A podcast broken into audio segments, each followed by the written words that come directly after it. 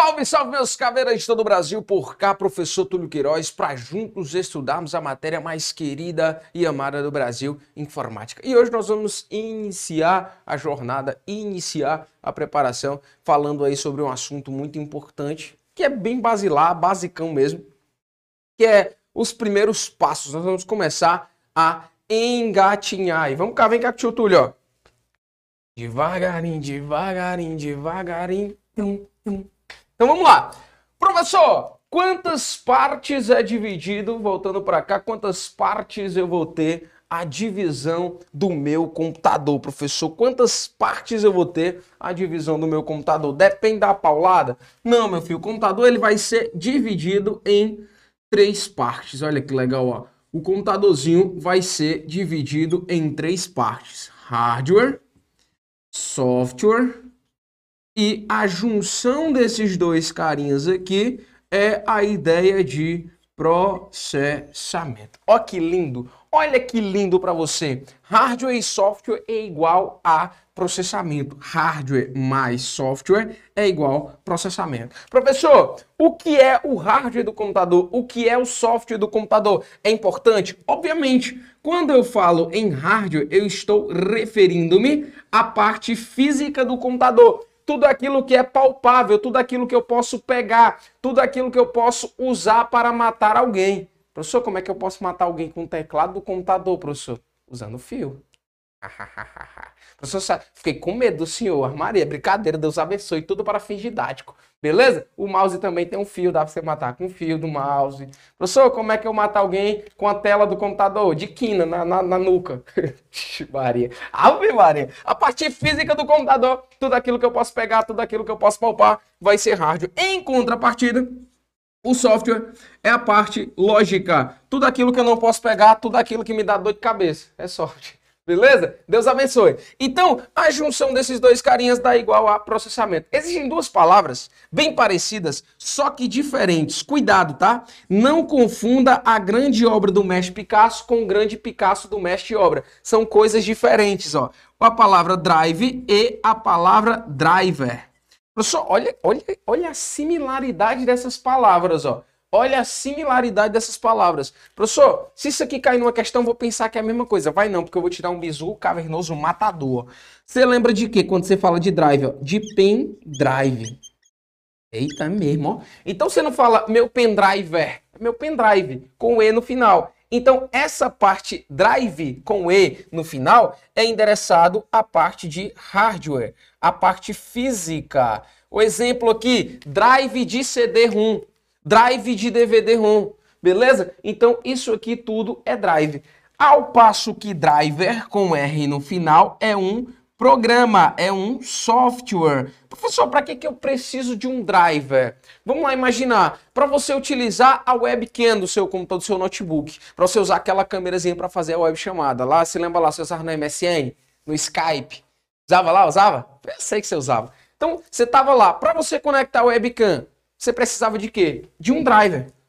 Professor, eu mandei meu computador lá para assistência, tem uma assistência só H, e aí colocaram, fizeram só a instalação do meu sistema operacional e não pega a internet, não pega a câmera, não pega nada. Por quê? Porque provavelmente ele aprendeu a formatar no YouTube e lá não ensina a instalar os drivers, por exemplo. E aí eu preciso de um driver para reconhecer a rede, drive de rede. Eu preciso de um driver para conhecer o wireless, para que eu possa funcionar com a ideia do Wi-Fi.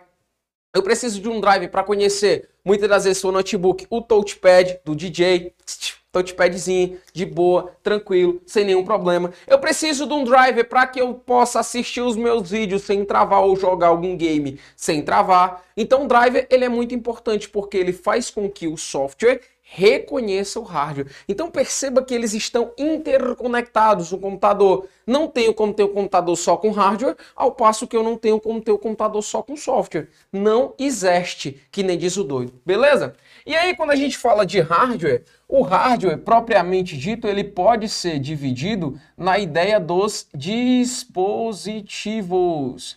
Os hardwares pode ser dividido nas ideias ou na ideia de dispositivos. Beleza, professor? Esses dispositivos, basicamente, podem ser chamados de periféricos pode ser chamado de periféricos. Esses periféricos, eles são subdivididos em quatro grupos, em quatro classes, beleza? Então vamos lá, professor, quais são os tipos, quais são as classes? Explique me, please. Vou começar o processo de introdução. Vamos lá. Eu tenho os dispositivos input, certo? Que são considerados os dispositivos de entrada. Você pode encontrar com essas duas nomenclaturas de input ou de entrada. Eu vou ter ali ainda os dispositivos output, olha aí que legal, output, então você agora, quando você olhar um, um, um conectorzinho tem in ou out, quer dizer in, entrada, out, saída. Professor, tem umas coisas que é de entrada e de saída, tem umas pessoas que, né, tem, ó, entrada e aqui de saída.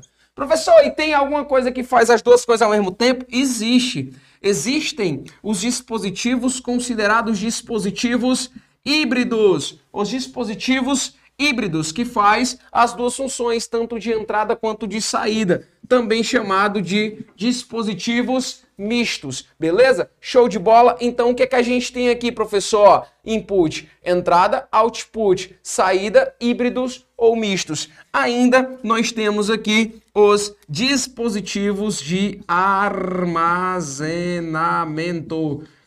Quando eu falo de dispositivo de armazenamento, dispositivo de armazenamento serve para para armazenar com res é. Então, beleza, vamos lá. Professor, dispositivos de entrada faz o quê? Qual a função dele? É levar a função de fora, levar a ação de fora para dentro da máquina. Exemplo, professor, de um dispositivo de entrada. O mouse. O mouse é um dispositivo de entrada. Você está levando a informação de fora para dentro. Olha um detalhe interessante, ó. Existe um dispositivo chamado de touchpad. E aí, pela similaridade do touchscreen, olha aqui, ó, é parecida a palavra, né? Um pouquinho parecida. Touchpad, touchscreen, às vezes pode acontecer de você confundir na hora da prova.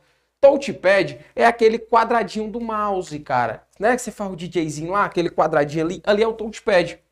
A banca vai tentar te dizer que o touchpad ele é um dispositivo híbrido de entrada e de saída. E não é. Ele é apenas um dispositivo de entrada, haja vista que ele faz a função de um mouse. E se o mouse é de entrada, obviamente eu vou ter o que, professor? Que o touchpad também é um dispositivo de entrada. Eu tenho um outro exemplo de dispositivo de entrada, o scanner. Quando eu falo em scanner, é basicamente aquele scanner que única e exclusivamente escaneia a informação. Você chega nos bancos, nas repartições, tem lá uma máquina só para escanear os seus documentos. Beleza. Eu tenho aqui outro exemplo, o microphone. O microfone, profissão, dispositivo de entrada, professor. Sim, a webcam é um dispositivo de entrada que está levando ali a sua imagem para dentro do computador.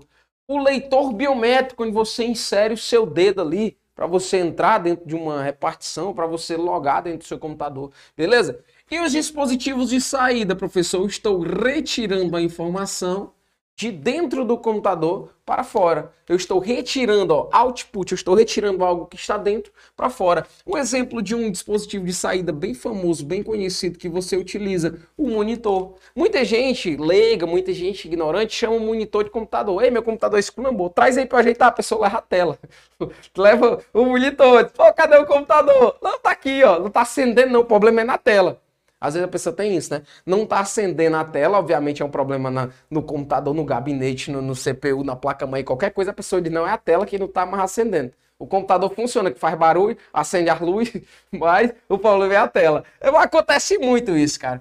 Aí outro exemplo aqui, a impressora. Quando eu falo na impressora, eu estou me referindo à impressora comum. Aquela impressora que única exclusivamente imprime. Ela não tira xerox, ela não escaneia, ela só imprime. Ela parece uma, uma pãozeirazinha. De cima parece o estádio do Corinthians. Se você olhar assim, basicamente é a impressora. E aí eu tenho um tipo de impressora chamada de plotter.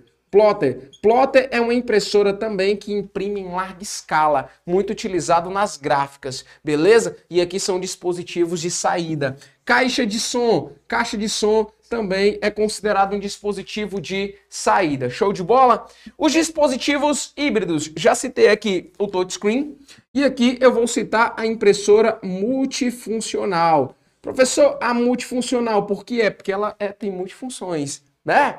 Ela imprime, ela escaneia, ela tira xerox, ela faz café, ela serve para você apoiar um, um se, se, o seu carro furou o ela serve como um macaco para você botar ali. Impressora multifuncional, ela serve para várias funcionalidades. E o de armazenamento serve para armazenar, e a gente tem para dar com pau aqui exemplo: HD, SSD, pendrive, memory card. Vixi. Ó, ó que legal, vou trazer uma, uma curiosidade.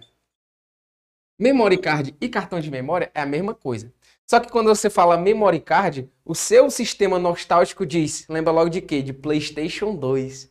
Deixa eu usar a memory card pra salvar ali a minha Master Liga, que jogava futebol sabe, bomba pet, bomba pet atualizado. Mas é a mesma coisa de cartão de memória, é um dispositivo de armazenamento. Beleza? Show de bola. O que, que a gente tem aqui, professor? O que, que a gente tem aqui para nós falarmos? Existe ainda existe, falando ainda de hardware, obviamente, existe um tal de um carinha chamado de CPU. Existe um tal de um carinha chamado de CPU.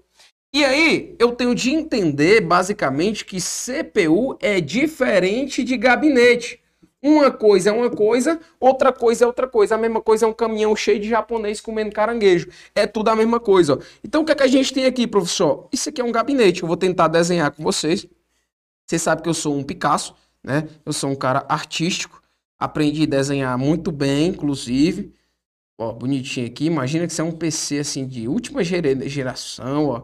Tranquilo. Ó que bonitinho. Isso aqui é o quê? Isso é um gabinete, filho. Isso aqui é o quê? É um compartimento apenas de onde você vai botar os seus periféricos. Olha que palavra bonita que a banca pode chamar. É um invólucro. Nossa, invólucro é meus olhos. É, mas a banca pode chamar invólucro. Legal, isso aqui é um invólucro apenas. Isso aqui não é CPU, tá? Eu chamo de CPU, você chama de CPU, a gente aprendeu errado e vai levar para muitas das vezes da vida. Mas para tua prova, isso aqui não é CPU, isso aqui é um gabinete. É apenas o compartimento. E dentro desse compartimento, dentro desse CPU, aí sim você vai ter a placa-mãe. Nós vamos falar da placa-mãe, motherboard, a banca pode cobrar o conceito em inglês. Dentro dessa placa-mãe, você vai ter um socket, que é um, um cara que vai receber. Dentro desse socket, aí sim você vai ter o CPU. O CPU é o que, professor? É a mesma coisa que o CP. Ixi, não sabia nem o que era CPU, avalia o CP. É porque o conceito de CPU é inglês. E o CP é a unidade central de processamento. Unidade central de processamento. É o cérebro, é o cara responsável pela tomada de decisão do computador. O que, que pode vir a cair na minha prova, professor, dessa unidade central de processamento? Em quantas partes se divide o meu CPU. E basicamente nós vamos trabalhar com quatro partes. Essa CPU, esse processador, ele vai ser dividido em quatro partes. Ó. Você vai ter AUC, você vai ter aula, você vai ter os registradores e você vai ter uma tal de uma memória cache. Professor, eu já vi falar nesse negócio aí de cache que eu chamava de cachê mas não é cash, tá? Se fala cash. Então vamos lá. O C significa o quê? O C significa unidade central de controle. O C significa unidade central de controle. Essa unidade central de controle é que vai ser importante ali para determinar, para controlar quem entra e quem sai quem entra e quem sai, os processos de input e os processos de output, a unidade central de controle que tem essa função. Beleza? A unidade central de controle tem essa função de determinar o que entra e o que sai. A ULA significa o que, professor? A ULA? Unidade, lógica e aritmética. Os primeiros computadores, isso aqui vai a título de curiosidade, história pura, e aí existe uma briga de patente, uh, ninguém sabe se foi realmente o ENIAC ou se foi o Colossus, aí tem gente que diz que foi um, diz outra gente que foi outro, existem teorias relacionadas a isso. A, o grande intuito de, na guerra, propriamente dito, era o que? Realizar cálculos balísticos para prever o ataque do oponente. Então o computador era uma grande máquina de calcular. E foi se trazendo isso dentro das arquiteturas, e hoje o computador, o registrador, ele tem uma parte ali só para realizar cálculo. Realizar cálculo em milissegundos. Então eu tenho a unidade lógica aritmética, que também pode ser chamado de unidade aritmética e lógica. nesse caso a ordem dos fatores não altera o produto, vai ser responsável por realizar cálculos matemáticos. Ao passo que eu tenho os registradores, que vão armazenar todas as funções que são ali utilizadas tanto pela UC quanto pela ULA, e a cache, que é uma memória de rápido desempenho, de rápido acesso. Professor, explica mais registradores e cache. Adiante, calma. Não bote a carroça na frente do jumento. O jumento sempre tem que vir à frente. Se o jumento vir atrás, você se lasca. Então preste atenção que essa parte aqui nós vamos ainda hablar. Mas vem com o tio Túlio aqui, ó. Devagarinho, devagarinho. Tum. Vamos nós aqui. Professor, o que, que a gente tem aqui? Tem se tratando da ideia da arquitetura de processamento. Olha, montei um negócio bonitinho para você, mastigadinho, para que você tenha aí o melhor da preparação. As arquiteturas de processamento a gente vai aprofundar bem para aqui. Se vier, você vai estar totalmente munido. Nós vamos ter a arquitetura do tipo RISC e a arquitetura do tipo CISC. Professor, o que é isso? Olha aqui, ó. Já coloquei, já fragmentei, já deixei bem bonitinho para você aqui, ó. O que, que a gente tem, ó? RISC, computador de consumo de instruções reduzidas.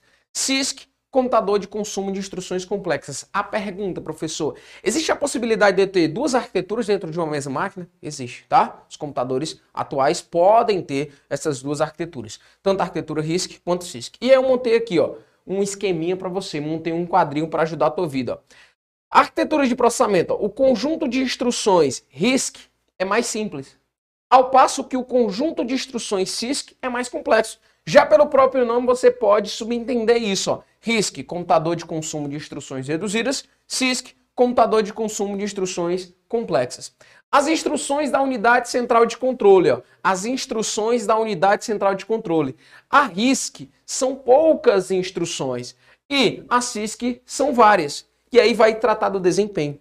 Sempre que eu estiver falando da informática de desempenho, eu estarei referindo-me à ideia de velocidade. Falei de desempenho na informática, eu estou referindo-me à ideia de velocidade. Não quer dizer que é melhor ou pior, quer dizer velocidade, porque tem coisa que devagarzinho é melhor. Depende, né, professor? Depende. Então vamos lá. No desempenho do processo, a RISC é melhor e a CISC é geralmente atenuado. Por que disso, professor? Vamos imaginar o seguinte. Vamos lá, vamos imaginar o seguinte: existem duas pessoas. Existem, existiu o Israel e existe o jacaré. Um exemplo, duas pessoas. O Israel ele quer aprender, ele quer nadar, ele quer andar, ele quer correr, ele quer fazer academia, né? Ele quer namorar. E o jacaré, único e exclusivamente, ele quer trabalhar ali, ele quer apenas realizar as suas, as suas transmissões. Beleza. O Israel tem cinco funções a ele atribuídas, o jacaré tem uma função. Beleza? O que é que você vai ter aqui? Ó? São várias instruções para o Israel fazer, para o jacaré apenas uma. Então o que é que você tem aqui? Ó? As, nesse caso, o desempenho da RISC é melhor. Por quê? Porque ele tem apenas uma coisa para se preocupar, ele tem coisas simples. Já a CISC, ele é geralmente atenuado. É aquela história do concurseiro, que hoje ele quer estudar para concurso de carreiras policiais, amanhã ele quer estudar para carreiras administrativas, depois de amanhã ele quer estudar para tribunal, depois ele quer fazer a prova do Enem, né? Depois ele quer ser empresário, aí ele volta para estudar para concurso e não faz porra nenhuma. Né? Você quer fazer tudo e acaba não fazendo nada. É justamente essa a ideia. Ó. Desempenho do processo, o RISC é melhor, certo? Porque ele tem poucas instruções para se preocupar e o risco é geralmente atenuado porque ele tem várias instruções para se preocupar. Beleza? Show de bola? E aí você tem dois conceitos básicos, dois conceitos básicos. Vou até colocar aqui um terceiro, overflow. Oxi. Eu vou dar um exemplo bem bacana aqui para vocês, ó. Professor, vamos lá. O que é o clock? Clock é o tempo de funcionamento do meu processador. É medido em hertz. Quando você vai comprar um computador, você vai comprar lá naquela loja aqui, que já dá uma loja bem bacana. Aí tem assim, ó, 2,5 GHz. Aí você pergunta pro vendedor, por que, que é 2,5 GHz se é mais barato que o que tem 3,0 GHz? Não, é por causa da marca. Esse aqui é sempre Toshiba, aquele ali é Asus, acontece. Isso aqui é o que? É a velocidade de processamento. 1 Hz, 1 Hz equivale a um ciclo por segundo. Professor, o que é um ciclo por segundo? É uma instrução por segundo. Aí você pega 1 GHz, você pega um computador de 1 GHz. Aqui eu tenho o quê? Ó? Uma, 1 bilhão de instruções por segundo. Professor, isso é muito, né? Humanamente é muito. Mas para máquina, um bilhão de instruções por segundo já não é mais, mais suficiente. Um computador de 1 giga, 1, 1 GHz, ele é um computador ruim, ele é um computador lento hoje em dia. Beleza? Um bom computador ele tem de ter uma boa memória RAM e um bom processador. É básico, tá? É básico e não ser positivo. Deus abençoe. Lei CCE. Aí, beleza. Eu ainda vou ser processado. O tempo de funcionamento é medido em Hertz. Hertz é o quê? Um ciclo por segundo ou uma instrução por segundo. 1 GHz é 1 bilhão de instruções por segundo. Existe um negócio chamado de overclock. Overclock é o quê, professor? Nada mais é do que eu forçar o desempenho. Professor, como assim? Vou dar um exemplo aqui que você vai entender. Existe uma moto, existe uma motinha, né, chamada de Shinerai. 50 cilindradas, que não chega a 50 cilindradas, é 49 cc's. O que, que os caras fazem? Eles pegam a pobre da Shinerai, tira a camisa, pistão e segmento da, da 50 cilindradas e bota a camisa, pistão e segmento da Bis. A Bis 100 ou a Bis 125. O que, que acontece? Ele está fazendo ali um overclock e bota uma descarga daquela. Pá, pá, pá. Naquele momento vai ser muito bom. Por quê? Porque a 50 ela passa a ter 150 cilindradas, três vezes além da sua capacidade. Legal. Só que a longo prazo vai dar ruim. A longo prazo vai dar ruim. Por quê? Porque a carenagem daquela moto ela não foi, ela não foi criada, ela não foi desenvolvida para suportar essa quantidade de cilindradas. Então, pode acontecer disso, de eu estar forçando o desempenho do meu processador, momentaneamente vai ser legal, mas a médio e longo prazo vai dar ruim. E overflow nada mais é do que uma sobrecarga, sobrecarga do dispositivo. Beleza? Show de bola! O que é que nós vamos hacer ahora? Espanhol. O que é que nós vamos hacer ahora? Solo que tu queria, meu bebê. Hablas comigo. E vamos lá. Vamos pegar as questões porque a prática é o critério da verdade. Primeira questão aí dentro da sua telinha. Cuida que tá meidinha. Olha aí, ó. Primeira questão diz o seguinte, ó. Sobre os componentes de um computador Verifique as assertivas, verifique as assertivas e assinale a correta. Beleza, professor? Aí tem o que, ó? A. Software. O software corresponde aos componentes físicos do computador? Software físico, meu filho? Software lógico, pelo amor de Jesus Cristo. B. Hardware é a parte referente aos sistemas que executam atividades? Também não. C. Compreende-se hardware como elementos físicos que formam o equipamento, enquanto os programas ou sistemas que fazem o equipamento funcionar são denominados software. Plim! Primeira questão, gabarito, letra C. Dois, olha dois, ó. O invólucro, olha que palavra bonita, invólucro, invólucro aluei. O invólucro, onde os componentes eletrônicos, como placa de vídeo e gabinete de som, é, placa de vídeo é, placa de som são dispositivos em um computador convencional, é denominado de quê? É denominado gabinete gabarito letra D. Terceira questão. Com base nos conceitos de hardware e software, analise as afirmativas a seguir, beleza? Olha um aqui, ó. O software básico de entrada e saída BIOS é gravado na memória ROM. Assim, não é possível desinstalar o BIOS do computador, apenas atualizá-lo ou modificá-lo as opções permitidas. Está perfeito e correto. Me joga grandão aí, ó. Mas, professor, o senhor ainda não falou de memória ROM. Eu vou só te dar uma alerta de spoiler, porque a gente vai falar disso no bloco subsecutivo. O chip ROM ou memória ROM é onde fica armazenado o BIOS. O que é o BIOS? É o sistema básico de entrada e saída, Basic Input Output System. E aí você vai perceber quando eu falar de ROM que ROM é uma memória somente de leitura, ou seja, ela não pode ser modificada. E aí eu posso atualizar é, é, algumas coisas conforme permitido. Então esse item 1 aqui está perfeito e correto. Joga na questão aí, ó. 2. O touchpad de um notebook é considerado um dispositivo de entrada e saída. Olha o que eu te disse aí que a banca vai tentar fazer você errar, vai tentar te induzir ao erro. O touchpad ele é somente de entrada, então esse item está errado. Joga ali na tela, ó. A menor unidade de medida do computador é o bit, que é representado por zeros e uns, em um conjunto de 8 bits e um conjunto de 8 bits equivale a um byte que representa um caractere. O 3 está correto. Item 1 e 3, gabarito letra D. Professor, o senhor também não falou de unidade de medida. Eu vou falar para você ainda também. Então eu estou trabalhando questões para que você venha a estar já apto para quando eu entrar dentro do assunto, que é o assunto de hardware. Beleza? Com isso, a gente passa a regra e fecha a conta. Espero que você tenha absorvido o máximo de informações possível e você já sabe, quer aprender sem soço, vem pro Meta do Cavernoso, pau na máquina e faca na caveira. Cuida também de instalação errada, valeu!